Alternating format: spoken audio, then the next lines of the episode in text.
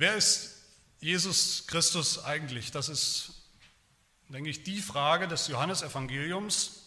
Das ist natürlich auch eine ganz zentrale Frage für, für die ganze Welt, wenn wir so wollen. Jesus Christus konfrontiert ja die Welt, die damalige Welt zu seiner Zeit und auch bis heute konfrontiert er die Welt mit sich selbst, mit dem, was er getan hat, gesagt hat, mit dem, wer er ist, wer er wirklich ist. Und die Welt muss sich dazu irgendwie verhalten. Alle Menschen, jeder Mensch muss sich dazu verhalten. Jesus geht nicht einfach weg. Der christliche Glaube geht nicht einfach weg, hört nicht einfach auf mit seiner Botschaft. Der christliche Glaube, der ja genau als, als Mittelpunkt und Inhalt hat, diesen, diese Person Jesus Christus.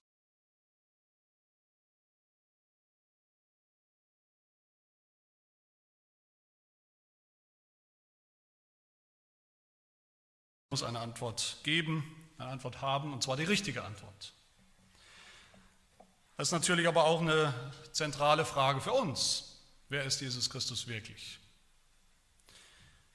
Auch jeder einzelne von uns muss darauf eine Antwort haben. Und es ist manchmal erschreckend, wie wenig selbst sogenannte Christen sagen können auf diese Frage, wer ist Jesus Christus wirklich? Wir brauchen auch eine Antwort und wir brauchen auch die richtige Antwort.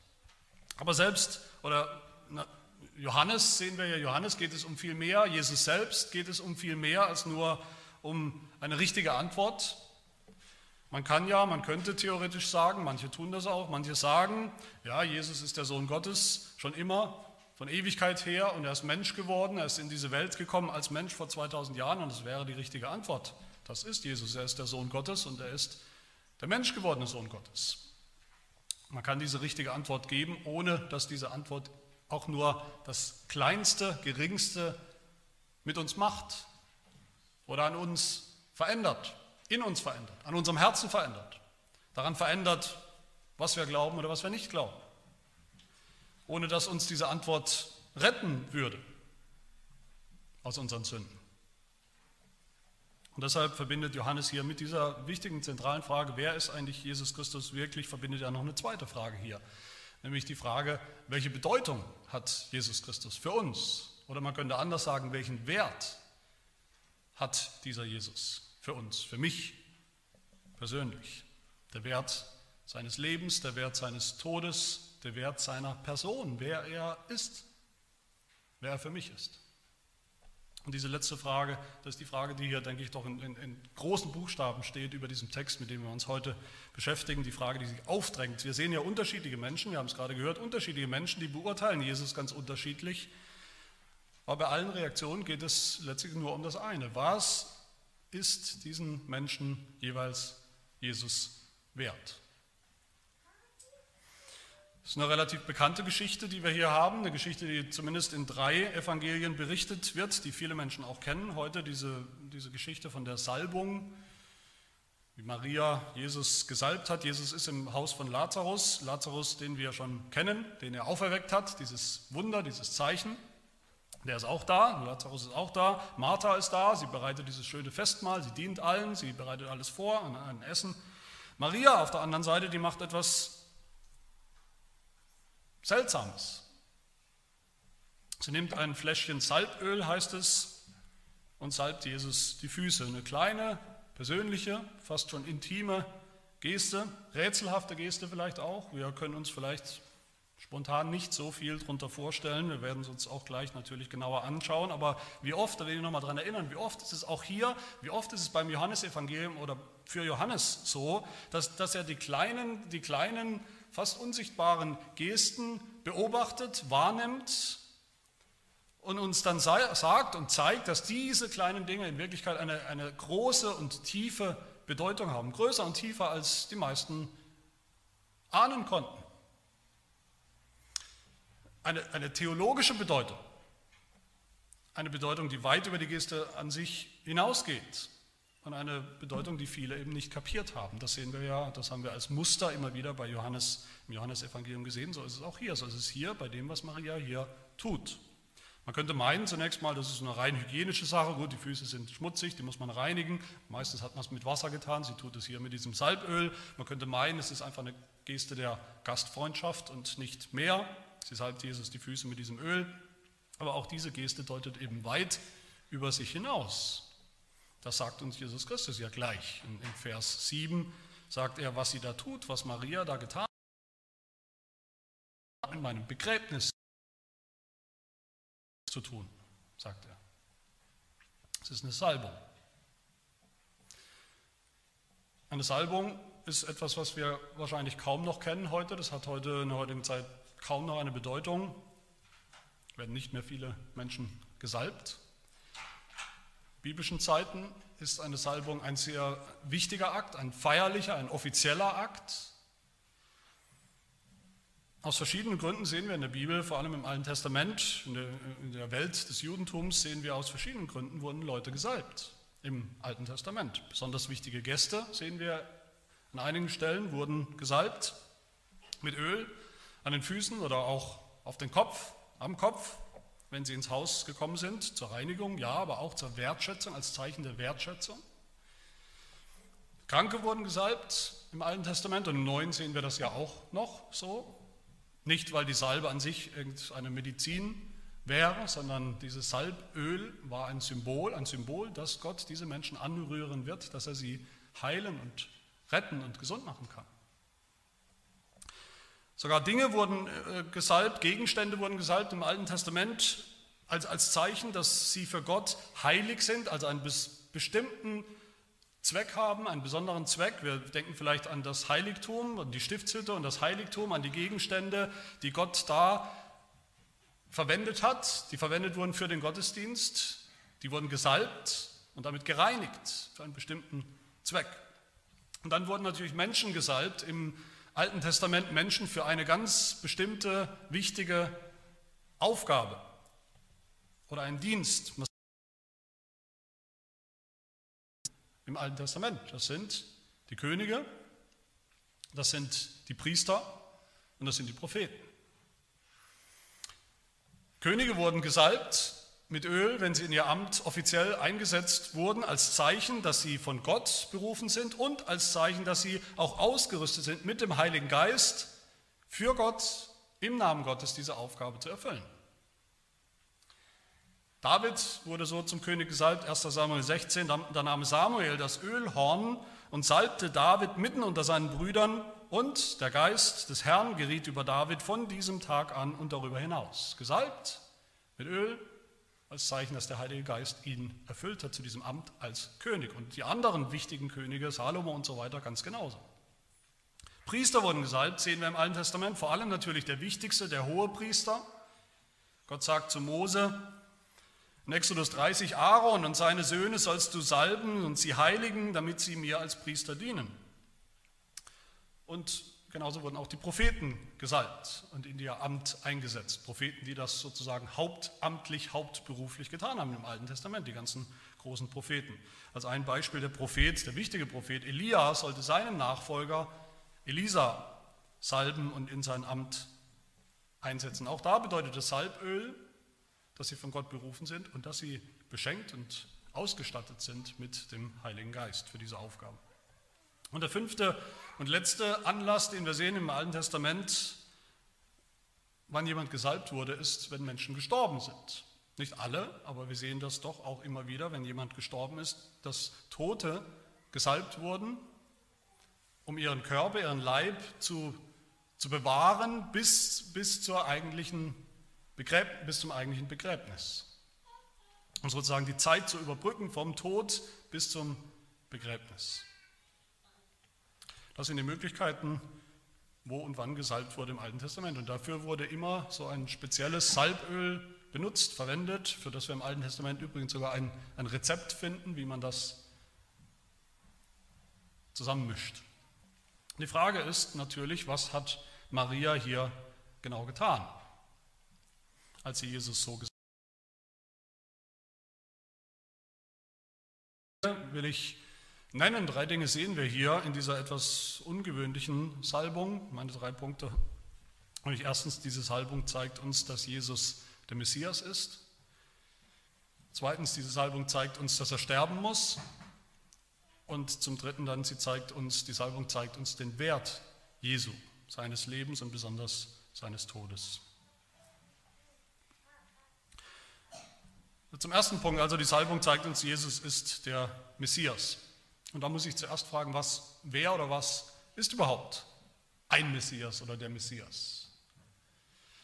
Messias ist die Bezeichnung im Alten Testament aus dem Hebräischen für den, einfach gesagt, für den, um den sich alles dreht. Für die Hauptperson der Geschichte des Alten Testaments. Für den, der kommen wird. Für den, auf dem die ganze Hoffnung der, der gefallenen Welt, der Welt der Sünder ruht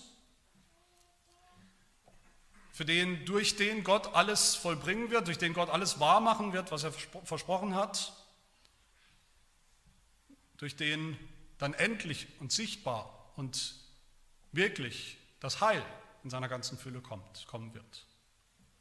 Messias ist eigentlich kein Name, sondern Messias ist eine Bezeichnung, könnte sagen eine, eine Aufgabe auch. Das sollte eigentlich jeder Christ wissen. Messias heißt der Gesalbte. Und was ist der Gesalbte auf Griechisch, also in der Sprache des Neuen Testaments? Wenn wir ans Neue Testament denken, was heißt der Gesalbte auf Griechisch? Das heißt Christos oder Christus. Das heißt, da haben wir den Messias im Neuen Testament. Das heißt, für uns überall, im Neuen Testament, überall, wo die Rede ist von Jesus Christus, jedes Mal, wenn wir reden von Jesus Christus, reden wir von dem Gesalbten. von dem Messias. Aber Christus hieß Jesus ja nicht von Anfang an, das war nicht sein Nachname, wie wir das heute kennen. Als Baby hieß Jesus noch nicht Christus. Das ist eine Bezeichnung, die die Jünger erst nach und nach begriffen haben, ihm erst nach und nach gegeben haben. Die Engel, die Engel, die, die, hatten einen Vorteil, die wussten das von Anfang an. Wir sehen das bei der Geburt Jesu. Was sagt der Engel? Wenn wir uns erinnern, das ist Teil der Weihnachtsgeschichte. Was sagt der Engel zu den, den Hirten bei der Geburt Jesu? In Lukas 2, er sagt, euch ist heute in der Stadt Davids der Retter geboren, welcher ist Christus, der Gesalbte. Die Engel wussten das, aber die, aber die Menschen haben das erst nach und nach begriffen aufgrund von bestimmten Dingen, die passiert sind, aufgrund von bestimmten Zeichen. Immer wieder haben sie gefragt, wir haben das auch schon gehört im Johannesevangelium und in anderen Evangelien auch immer wieder, haben die Leute gefragt, in der Anfangszeit, wo Jesus aufgetreten ist, haben sie ihn gefragt, bist du der Christus? Bist du der Gesalbte?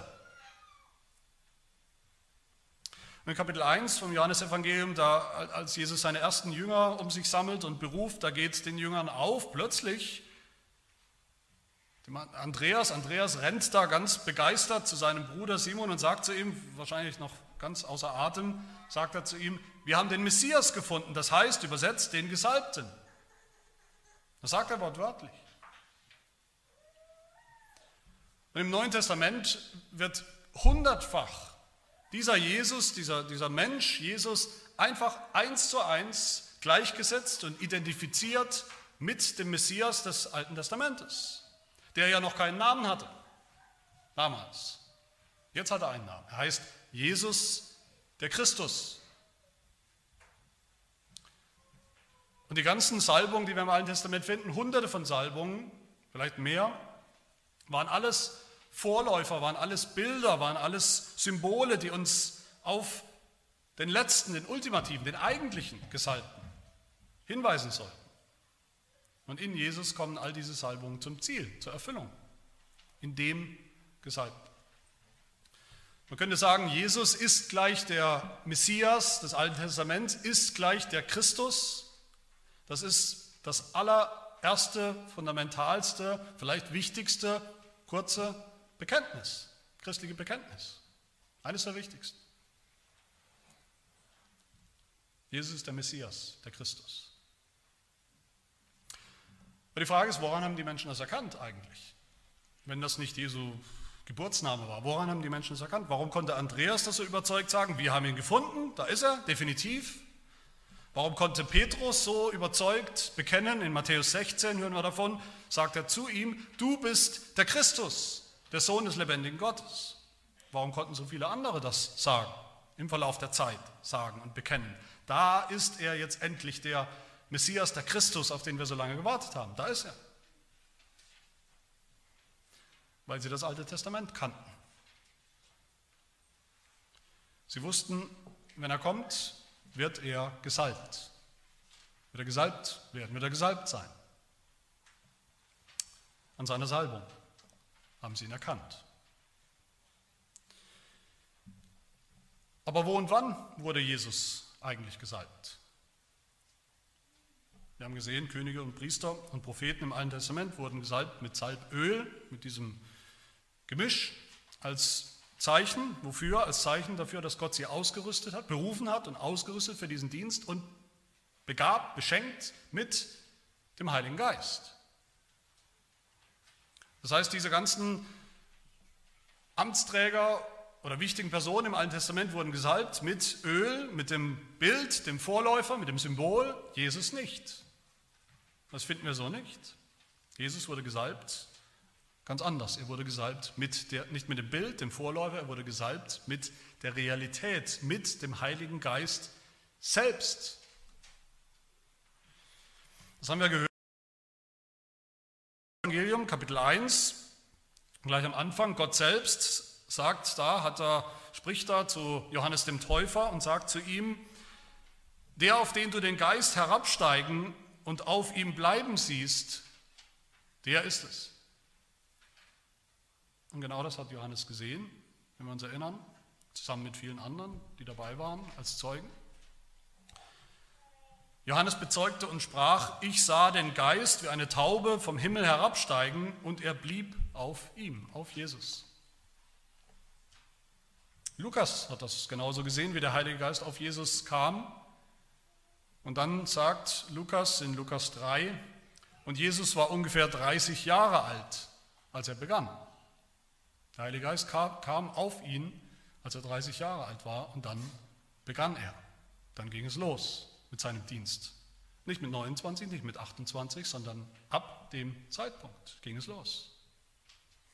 Er wurde gesalbt, Jesus wurde gesalbt, offiziell als Erlöser, als Messias, als Christus, mit dem Heiligen Geist, der auf ihn kam und blieb. Auf seinen Kopf, auf seine Füße, seine Hände, den ganzen Körper, den ganzen Menschen, sein ganzes Leben, seinen ganzen Dienst. Und Jesus selbst hat das so verstanden, dass genau das seine Salbung war. Damals. Direkt danach hören wir nach dieser Salbung, wo Jesus den Heiligen Geist so empfangen hat, sehen wir, lesen wir, wie Jesus in die Synagoge gegangen ist, direkt danach. Und die Juden haben ihm eine Schriftrolle gegeben, das Buch Jesaja oder ein Teil des Buchs Jesaja, und da steht im Alten Testament, was Jesus vorgelesen hat: Der Geist des Herrn ist auf mir, weil er mich gesalbt hat. Aus dem Propheten Jesaja. Und Jesus klappt das oder rollt die Schriftrolle zusammen und sagt: Heute ist dieses Schriftwort erfüllt vor euren Ohren, vor euren Augen. Ich bin dieser Messias. Ich bin der, der so gesalbt ist. Die nächste Frage ist natürlich, wozu genau wurde Jesus gesalbt? Auch er wurde gesalbt zu seiner besonderen Aufgabe. Wie im Alten Testament die Könige, Priester, Propheten gesalbt wurden, wie wir im Alten Testament sehen, dass der Messias, wenn er kommt, alles drei sein wird. Der Messias wird ein König sein, der Messias wird ein Priester sein, der Messias wird ein Prophet sein. So wird Jesus hier gesalbt. Als König, als Priester und Prophet. Als König, das sehen wir hier in unserem Text. Es ist kein Zufall, es kann kein Zufall sein, dass Maria Jesus salbt mit dem allerkostbarsten Salböl, dem Nardenöl, dem Salböl der Könige. Und ein paar Verse später nur, da geht Jesus jetzt endlich nach Jerusalem, er zieht ein in Jerusalem und was rufen die Leute, die links und rechts an der Straße stehen? Was rufen sie? Sie rufen Hosianna, gepriesen sei der, welcher kommt im Namen des Herrn, der König von Israel. Jesus kommt, er reitet auf einem Esel in die Stadt und die Menge zitiert aus dem Alten Testament, aus dem Propheten Zacharia und ruft, fürchte dich nicht, Tochter Zion, siehe, dein König kommt, sitzend auf dem Füllen einer Eselin, auf einem jungen Esel. Einerseits haben wir gesehen, Jesus wehrt sich immer wieder dagegen, dass er von Menschen zum König gemacht werden soll, dass sie das wollen, weil, weil sie das völlig falsch verstehen, weil sie ihn zu einem politischen Herrscher und Machthaber machen wollen, was nicht seine, seine Aufgabe ist, was nicht seine Berufung ist. Aber wir sehen dann doch später auch im Johannesevangelium Kapitel 18, eigentlich unmittelbar vor seinem Tod, wie Pilatus Jesus fragt, kurz vor seinem Tod, bist du der König der Juden? Er fragt ihn direkt. Und was antwortet Jesus? Mein Reich ist nicht von dieser Welt. Es ist nicht von dieser Welt. Aber ich habe ein Reich. Und Pilatus hakt nochmal nach und sagt, so bist du also ein König? Und Jesus antwortet, du sagst es. Ich bin ein König. Das ist der Refrain des Neuen Testamentes bis zum Schluss. Jesus ist nicht nur ein König, er ist sogar der König der Könige. Gesalbt als König. Jesus ist auch gesalbt und erfüllt mit dem Heiligen Geist als Prophet. Als der Prophet, als der Prophet schlechthin. Auch das haben wir immer wieder gesehen im Johannesevangelium, was die Leute immer wieder gefragt haben. Als sie sich unsicher waren, wer ist dieser Jesus, was haben sie immer wieder gefragt? Ihn. Bist du der Prophet? Und immer wieder haben sie es auch erkannt, manche es erkannt, dass er es ist, als sie gehört haben, was er gesagt hat. Da haben sie gesagt, Kapitel 6 zum Beispiel, das ist wahrhaftig der Prophet, der in die Welt kommen soll.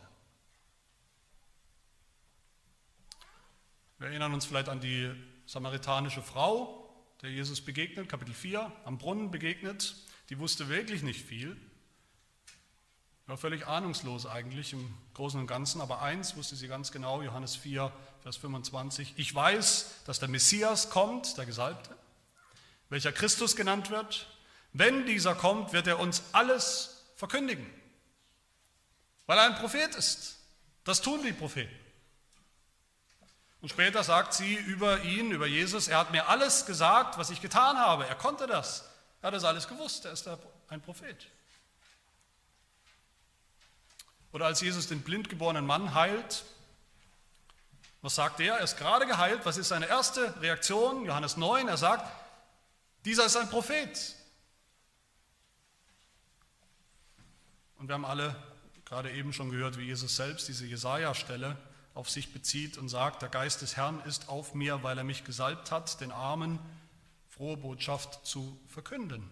Zu verkünden, das ist das Amt des Propheten. Das ist seine Aufgabe zu verkünden als Prophet. Und Jesus war gesalbt als Priester. Als oberster, wichtigster, endgültiger hoher Priester. Im Alten Testament hören wir, der Messias, wenn er kommt, der wird ein Priester sein, ein hoher Priester, und zwar ein ewiger hoher Priester, Psalm, Psalm 110. Da heißt es, der Herr hat geschworen und es wird ihn nicht gereuen, du bist, über den Messias, du bist Priester in Ewigkeit nach der Weise Melchisedeks. Und der Hebräerbrief sagt uns, das ist Jesus, der hier gemeint ist. Er ist dieser hohe Priester. Und der Hebräerbrief sagt dann auch, Jesus hat sich nicht selbst dazu berufen. Zum hohen Priester.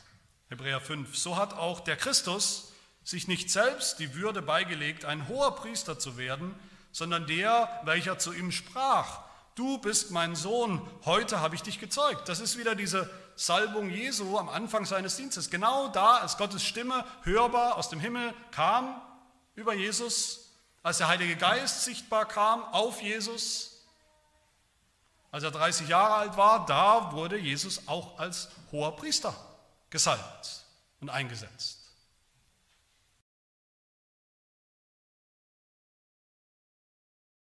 Der Gesalbte, der Christus in diesen drei Funktionen, in diesen drei Ämtern, die er in sich vereint, die er erfüllen wird bis zum Ende und in alle Ewigkeit. Unser Heidelberger Katechismus fasst das sehr schön für uns zusammen in Frage 31. Da werden wir genau das gefragt. Warum heißt dieser Jesus eigentlich Christus? Das heißt Gesalbter. Und die Antwort, weil er von Gott, dem Vater, eingesetzt und mit dem Heiligen Geist gesalbt ist zu unserem obersten Propheten und Lehrer, der uns Gottes verborgenen Rat und Willen von unserer Erlösung vollkommen offenbart, und zu unserem einzigen Hohenpriester, der uns mit dem einmaligen Opfer seines Leibes erlöst hat und uns alle Zeit mit seiner Fürbitte vor dem Vater vertritt. Und, das ist das dritte, zu unserem ewigen König, der uns mit seinem Wort und Geist regiert, bei der erworbenen Erlösung schützt und erhält. Und all das erkennt und bekennt Maria hier. Durch diese kleine, aber folgenreiche Geste, durch ihre eigene symbolische Salbung Jesu. Sie ehrt Jesus als absoluten Ehrengast. Sie salbt ihn zu ihrem König. Sie macht sich ganz klein. Sie dient. Sie macht ihn zum Herrn, ihrem Herrn. Sie salbt ihn zum Propheten, weil sie hier erkennt, alles, was er gesagt hat, ist in Erfüllung gekommen und wird noch in Erfüllung gehen. Sie salbt ihn ganz besonders zum Hohenpriester, weil sie hier erkennt, dass er da ist, um das letzte, gültige, vollkommene Opfer zu bringen, nämlich sie salbt ihn für seinen bevorstehenden Tod. Und das ist mein zweiter Punkt, kurzer Punkt. Die Salbung von Maria, die zeigt uns, dass Jesus sterben muss. Maria salbt Jesus, die Jünger verstehen das nicht was das bedeuten soll. Besonders Judas versteht das nicht, was es bedeuten soll. Aber Jesus erklärt ihnen die tiefe oder die eigentliche Bedeutung von dieser, von dieser Geste, von, dieser, von diesem Akt. Er sagt in Vers 7, lasst sie, das hat sie für den Tag meines Begräbnisses aufbewahrt. Was bedeutet das? Was hat diese Salbung, Maria salbt die Füße Jesu, was hat das mit seinem Tod zu tun? Wir haben schon gesehen, im Alten Testament wurden tatsächlich Menschen immer wieder gesalbt als Vorbereitung auf ihr Begräbnis. Wir wissen auch aus dem Alten Testament, dass der Messias, wenn der Messias kommt, dann wird er nicht ein wunderbares, erfülltes, langes, problemfreies Leben führen. Das ist nicht seine Berufung, sondern die Berufung des Messias wird sein, zu sterben. für Sünder, für die vielen. Der Messias im Alten Testament ist immer wieder wird beschrieben als der leidende Knecht Gottes, der Knecht Gottes, der Diener Gottes, der leiden wird, der leiden muss, der am Ende sein Leben hingeben wird für das Volk Gottes, um es zu erlösen von seinen Sünden. Der Messias, den Gott selbst versprochen hat, den er selbst gesandt hat, den er auserwählt hat, diesen Messias wird Gott selbst auch sterben lassen. Das sehen wir immer wieder. Psalm 89 zum Beispiel, da heißt es über den Messias, der wird zu dir, Gott, wird er sagen, du bist mein Vater und doch hast du ihn verstoßen und verworfen, bist zornig geworden über deinen Gesalbten. Und du trittst seine königliche Krone zu Boden.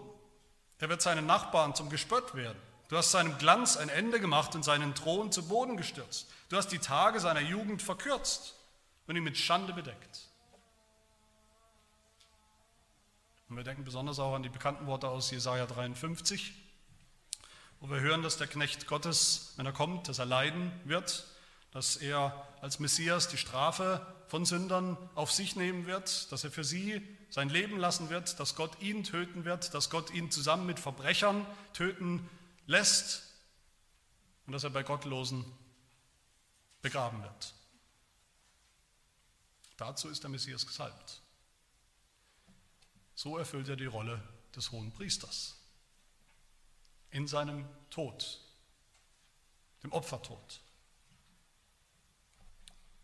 Der hohe Priester hatten ja immer die Aufgabe, Opfer zu bringen für die Vergebung der Sünden des Volkes.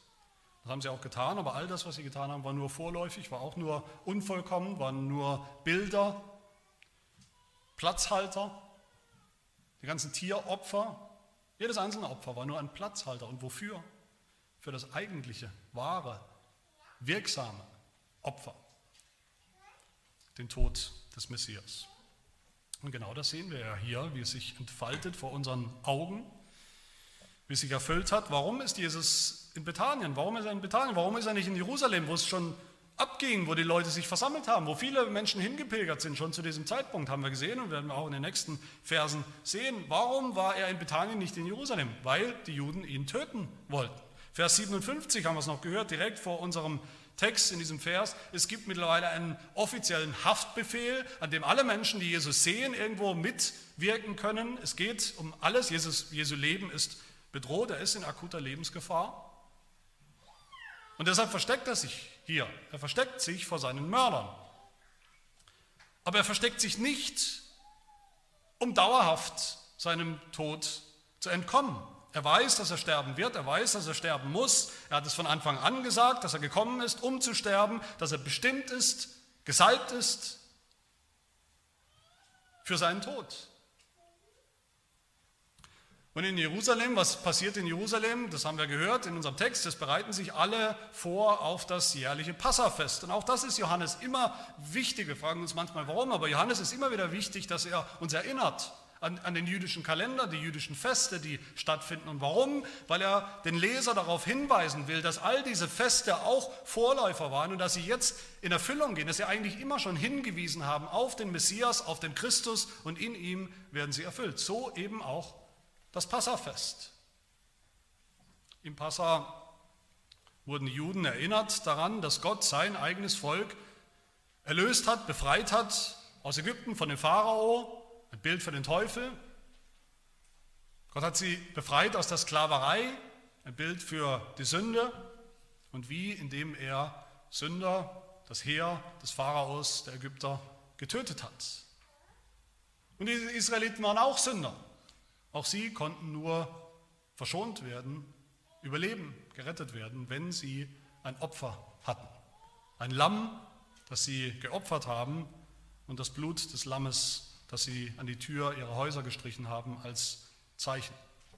Und hier in der Vorbereitung auf dieses Passafest, dieses wichtige Fest, salbt Maria Jesus für seinen wichtigen Dienst, nämlich dann nach Jerusalem zu gehen, im Kontext des Passafestes, um selbst sein Leben zu geben als Lamm, Opferlamm Gottes, das die Sünden der Welt wegnehmen wird. Jesus ist der Messias, ja, er ist gesalbt als König, Priester und Prophet, wie wir gesehen haben, aber wir müssen begreifen, dass er in jeder dieser drei Rollen und Ämter durch den Tod gehen muss. Jesus ist der König, aber er ist der König, der sterben muss, bevor er endgültig seinen Thron im Himmel besteigen wird. Jesus ist der Prophet, ja, aber er ist der Prophet, der sterben muss, um die Wahrheit seiner Botschaft, die Wahrheit des Evangeliums hervorzubringen. Und Jesus ist der Priester, der gesalbt ist als Priester, ja, aber ein Priester, der nur ein einziges Opfer bringen kann und wird, nämlich sein Leib, sein Blut, sein Leben. Und damit sind wir beim letzten Gedanken, auf den eigentlich alles in dieser Geschichte hin, hinläuft, nämlich die Salbung zeigt uns dann den Wert Jesu. Marias Salbung zeigt uns, dass sie Jesus erkannt hat als den Messias. Sie salbt ihn in Vorbereitung auf seinen Tod, weil sie weiß, dass er sterben muss, sie auch weiß, warum er sterben muss. Und ihre Salbung zeigt uns dann, denke ich, auch sehr deutlich, was Jesus ihr wirklich bedeutet, was er ihr wert ist. Das ist vielleicht das, was wir am deutlichsten sehen in dieser Geschichte, in dieser Passage. Sie nimmt, heißt es ja, ein Pfund echten, köstlichen Nadensalböls. Nadenöl war damals mit Abstand das beste, teuerste, exotischste Salböl, das man haben konnte aus der Wurzel der Nadenpflanze, die eigentlich so nur in Indien vorkommt und vorkam. Und sie nimmt ein Pfund davon. Und Judas sagt uns in Vers 5, wenn wir davon ausgehen, dass das stimmt, was das gekostet hat, dieser Spaß, diese Aktion, dieses Öl. 300 Denare oder Silbergroschen, das war umgerechnet mehr, weit mehr als ein Jahreseinkommen von einem, der ordentlich verdient hat, einem ordentlichen Arbeiter. Mehr als ein Jahreseinkommen, mehr als die Versorgung einer ganzen Familie für über ein Jahr. Maria kam wahrscheinlich aus einer Familie, die einigermaßen wohlhabend war, aber trotzdem ist das eine echte Geldanlage für die Zukunft, die sie hier einfach aufgelöst hat. Das war nicht, wie man zunächst denken könnte, eine kleine freundliche Geste der Gastfreundschaft. Das war viel mehr. Gast, aus Gastfreundschaft würde man vielleicht ein, ein klein bisschen von diesem Salböl nehmen und hat man es auch verdünnt genommen. Johannes sagt uns extra noch, Maria nimmt es pur, steht es im griechischen Text, und sie haut die ganze Flasche auf den Kopf, sie bricht den Hals ab und sie nimmt alles davon bis zum letzten Tropfen. Das war ein Akt der allerhöchsten Wertschätzung. Das war ein Akt der Hingabe und der Liebe und des absoluten Vertrauens. Ich brauche nichts mehr, keine Sicherheit mehr, die ich mir zurückgelegt habe. Maria nimmt das Allerkostbarste, an das sie denken kann, das Allerkostbarste, was sie hat, was sie aufbewahrt hat, vielleicht ihr ganzes Leben bisher, und sie gibt alles davon pur und bis zum letzten Tropfen. Das Beste, was sie hat, ist gerade gut genug oder ist vielleicht nicht mal wirklich gut genug, um Jesus zu zeigen, was er ihr wirklich bedeutet. Sie wartet nicht darauf an dieser Stelle, sie wartet nicht, dass Jesus irgendetwas tut in dieser in dieser Geschichte. Sie wartet nicht, dass er etwas tut. Sie wartet nicht darauf, dass sie auch mit eingeladen wird, möglicherweise an den Ehrenplatz irgendwo am, am Tisch. Sie fragt nicht nach Erlaubnis. Sie fragt nicht nach, der Meinung der Jünger. Die hören wir ja dann später, was die darüber dachten. Sie setzt hier an dieser Stelle alles auf eine Karte. Sie sagt sich jetzt oder nie, vielleicht ist es die letzte Gelegenheit, Jesus zu zeigen, was er mir wert ist. Für so ein Bekenntnis, für so einen Akt der Hingabe. Und sie salbt Jesus damit die Füße, was ein absoluter Akt der, der Demut war, einem anderen die Füße zu waschen, sowieso, war ein Akt der Erniedrigung, so sah sie sich, sie sah sich nicht mal würdig, seinen Kopf zu salben, wie man das normalerweise getan hat, nicht mal das. Und sie trocknet seine Füße mit ihren Haaren, auch das war ein Akt der Demut, das hat man eigentlich nicht gemacht. Frauen in der damaligen Zeit haben das nicht gemacht, man hat sich geschämt, man hat das nicht gemacht, sich mit offenen Haaren jemandem zu zeigen. Aber sie hat es gemacht, sie gibt sich hin als Dienerin an den Messias. Sie salbte ihn als ihren König. Sie salbte ihn, sagt Jesus uns selbst, wie gesagt, für sein Begräbnis mit einem Öl, das sie extra aufbewahrt hat, weil sie mehr weiß, schon mehr begriffen hat als alle anderen im Haus, als alle anderen Jünger, weil sie begriffen hat, nicht nur, dass Jesus sterben muss, was jetzt irgendwo jedem klar war mittlerweile. Wahrscheinlich wird es darauf rauslaufen. Es wird brenzlig, es wird eng, wahrscheinlich wird er sterben. Sie wusste viel mehr. Sie wusste, er muss sterben sie wusste, warum. Dass er sterben wird als Sünder, dass er sterben wird vor allem für sie. Deshalb hat sie ihn auch gesalbt als ihren eigenen Hohenpriester.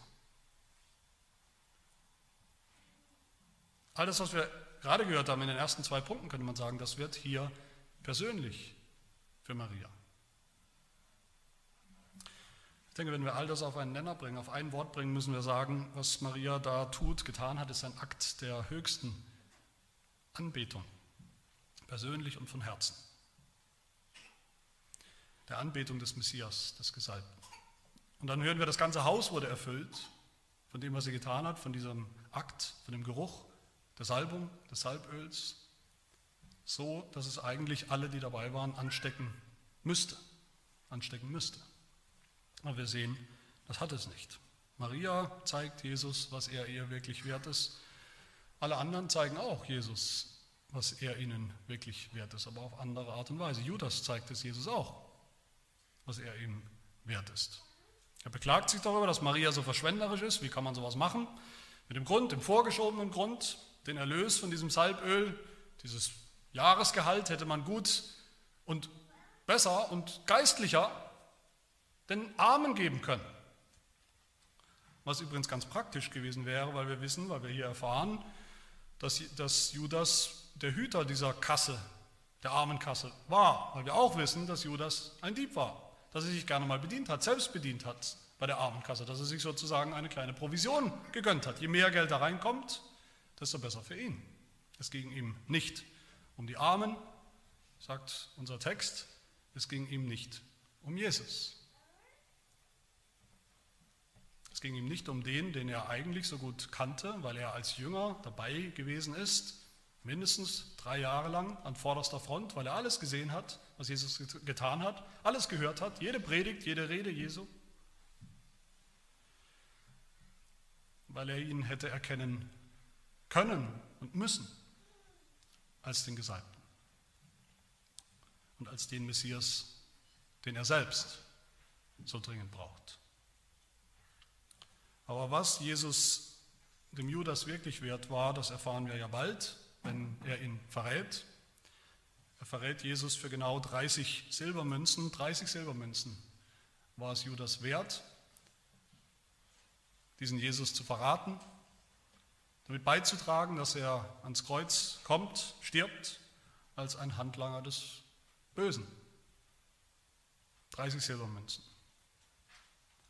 Jesus war nicht sein König, Jesus war nicht sein hoher Priester, Jesus war nicht sein Prophet, weil Judas ihn nicht haben wollte. Und in dieser Hoffnungslosigkeit sehen wir dann, dass Judas sich am Ende das Leben nehmen wird, weil er keine, keinen anderen Ausweg mehr sieht. Was war Jesus den Juden wert, von denen wir hier auch hören? Den Führern des jüdischen Volkes, den Anführern, die ihn hätten erkennen sollen, als allererste, die das Alte Testament kannten, die Spezialisten im Alten Testament, die ihn erkennen sollten, die alles wissen eigentlich über den Messias, wie er beschrieben hat im Alten Testament, die hätten erkennen sollen als allerersten, als allererste, dass er es war, dass er jetzt da war.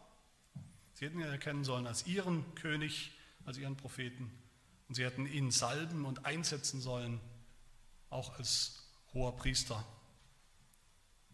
Aber all das wollten sie nicht. Sie wollten nicht, dass er kommt und König wird, Sie hatten Angst vor den Römern. Sie wollten nicht auf das hören, was er gesagt hat als Prophet. Sie haben ihn nicht anerkannt als Prophet. Und sie wollten schon gar nicht, dass er der nächste und endgültige Hohepriester ist. Sie wollten selbst Hohepriester bleiben. Sie kommen, Vers 9, nicht wegen Jesus, sondern sie kommen, um Lazarus zu töten eigentlich. Das Zeichen, das Jesus getan hat, das Wunder auszulöschen und dann danach auch Jesus selbst zu töten. Das war Jesus ihnen wert. Natürlich stellt uns das zum Schluss vor die Frage, die ganze Geschichte stellt uns vor die Frage, was ist uns Jesus wert? Was ist er dir persönlich wert? Natürlich ist Jesus uns gar nichts wert, wenn wir ihn nicht mal kennen als den Messias, wenn wir das alles nicht verstehen, was wir im Alten Testament schon hören über den Messias und dann sehen, wie Jesus genau das erfüllt. Jesus ist uns auch nichts wert, wenn wir denken, er sei bloß ein guter Mensch gewesen. Oder zumindest fast nichts, das hört sich gut an, aber wenigstens ein guter Mensch. Für viele ist er ja nicht mal das, aber auch da ist er uns nicht viel wert. Aber selbst wenn wir wissen, wie ich am Anfang gesagt habe, selbst wenn wir wissen vielleicht die richtige Antwort, wer Jesus ist, die theologisch richtige Antwort, bedeutet das immer noch nicht automatisch, dass er uns sehr viel wert ist. Kennen wir seinen Wert? Kennen wir Jesu Wert als Messias, der alles erfüllt, was Gott uns versprochen hat? über all die lange Zeit, den Wert seines Todes, den Wert seiner Person für uns? Sind wir bereit, wie die Jünger zu ihren besten Zeiten, alles aufzugeben, alles stehen und liegen zu lassen für Jesus, um ihm nachzufolgen? Sind wir bereit, sind wir bereit, gerne von Herzen unser allerkostbarstes Salböl zu köpfen und zu opfern für ihn. Nicht echtes Salböl, das brauchen wir nicht mehr, das haben wir nicht mehr, das brauchen wir nicht mehr. Aber salben wir Jesus im übertragenen Sinn, salben wir Jesus mit unserem Glauben, mit unseren Herzen, mit unserer Liebe, mit unserer Hingabe, mit, unserer, mit den Akten unserer Anbetung, nicht nur am Sonntag. Haben wir dieselbe Hingabe und Bereitschaft, alles aufzugeben, was uns wichtig ist oder wichtig war, weil wir wissen, ihn zu haben, seine Güte, seine Gnade zu haben, wie wir sie am Kreuz sehen, das ist besser als alles andere im Leben. Das ist besser als dieses irdische Leben selbst. Sind wir bereit, wie Maria, alles auf eine Karte zu setzen, ohne Vorsorge, ohne Geldreserve sozusagen, keine versteckte Sicherheit mehr, kein Notnagel, falls das mit Jesus, ich vertraue ihm jetzt mal, aber falls das doch noch schief geht, ist es gut, ich habe noch was anderes in der Hinterhand, was mir mein Leben wertvoll macht. Keine Unentschlossenheit mehr im Glauben, weil wir noch unsicher sind, ob das aufgeht oder ob sich das lohnt oder ob ich es nicht nach fünf Jahren oder zehn Jahren bereuen werde, dass ich mal gesagt habe, ja, ich glaube an Jesus. Sondern dass wir alles auf ihn setzen, alles auf seinen Tod setzen, auf ihn als den Messias, auf das Evangelium. Im vollen Vertrauen, im vollen Glauben. Oder sind wir wie die Jünger, die meckern? Sind wir wie die Juden, die im Grunde ihres Herzens eigentlich selbst, am liebsten selbst König, Könige, Priester und Propheten bleiben wollten? Oder sogar wie Judas, der, wie gesagt, dabei war mit Jesus lange genug, der wahrscheinlich genügend richtige Antworten wusste über Jesus und der doch bereit war, auf Jesus zu verzichten, nicht nur zu verzichten, sondern ihn sogar auszuliefern. Wenn Jesus nicht unser äußerstes, bestes, kostbarstes, was wir uns überhaupt ausmalen können, wert ist. Wenn er nicht unser ganzes Leben wert ist, wenn er nicht unser Ein und alles ist, dann kennen wir ihn nicht wirklich. Dann kennen wir nicht seinen Wert als Messias, als unseren gesalbten Erlöser, den Wert seines Todes für uns. Unsere Lehrregel, die Dortrichter Lehrregel, sagt über den Tod Jesu, des Messias, ich zitiere, er ist, dieser Tod ist unendlich an Wert und Bedeutung mehr als ausreichend, die Sünden der ganzen Welt zu sühnen. Unendlich an Wert, der Tod des Messias. Auch für uns. Kennen wir Jesus so? Ist das der Wert, den er hat für uns? Lieben wir Jesus so? Liefern wir uns so aus, so hemmungslos wie Maria, so aus im Glauben und im Vertrauen? Dann und nur dann heißen wir mit gutem Recht Christen. Christen, weil wir kleine Gesalbte sind, zu Christus gehören, wie es der Heidelberger Katechismus dann auch sagt, dann bekommen wir Anteil an Christus, an seiner Salbung. Heidelberger fragt in Frage 32, warum wirst du ein Christ genannt, was ja von Christus kommt? Weil ich durch Glauben ein Glied Christi bin und dadurch an seiner Salbung Anteil habe. Und warum? Damit auch ich seinen Namen bekenne, mich ihm als lebendiges Dankopfer hingebe, ganz hingebe, mit freiem Gewissen in diesem Leben gegen die Sünde und den Teufel kämpfe und dann in Ewigkeit mit ihm über alle Geschöpfe herrschen werde. Ich will schließen mit, denke ich, sehr bekannten Worten, zumindest einige werden sie kennen, aus, von Johannes Sebastian Bach aus der berühmten Matthäus-Passion, als unser Schlussgebet von dieser Predigt. Und da heißt es in der Matthäus-Passion, du lieber Heiland, du, wenn deine Jünger töricht streiten, dass dieses fromme Weib mit Salben deinen Leib zum Grabe will bereiten, so lasse mir inzwischen zu, von meiner Augen Tränenflüssen ein Wasser auf dein Haupt zu gießen. Herr, schenke uns, dass wir deinen Sohn den Messias, unseren gesalbten Herrn, Jesus Christus, den ewigen König, den letzten hohen Priester und den obersten Propheten so erkennen, so begehren, so ergreifen im Glauben und so haben, heute und für alle Tage unseres Lebens. Amen.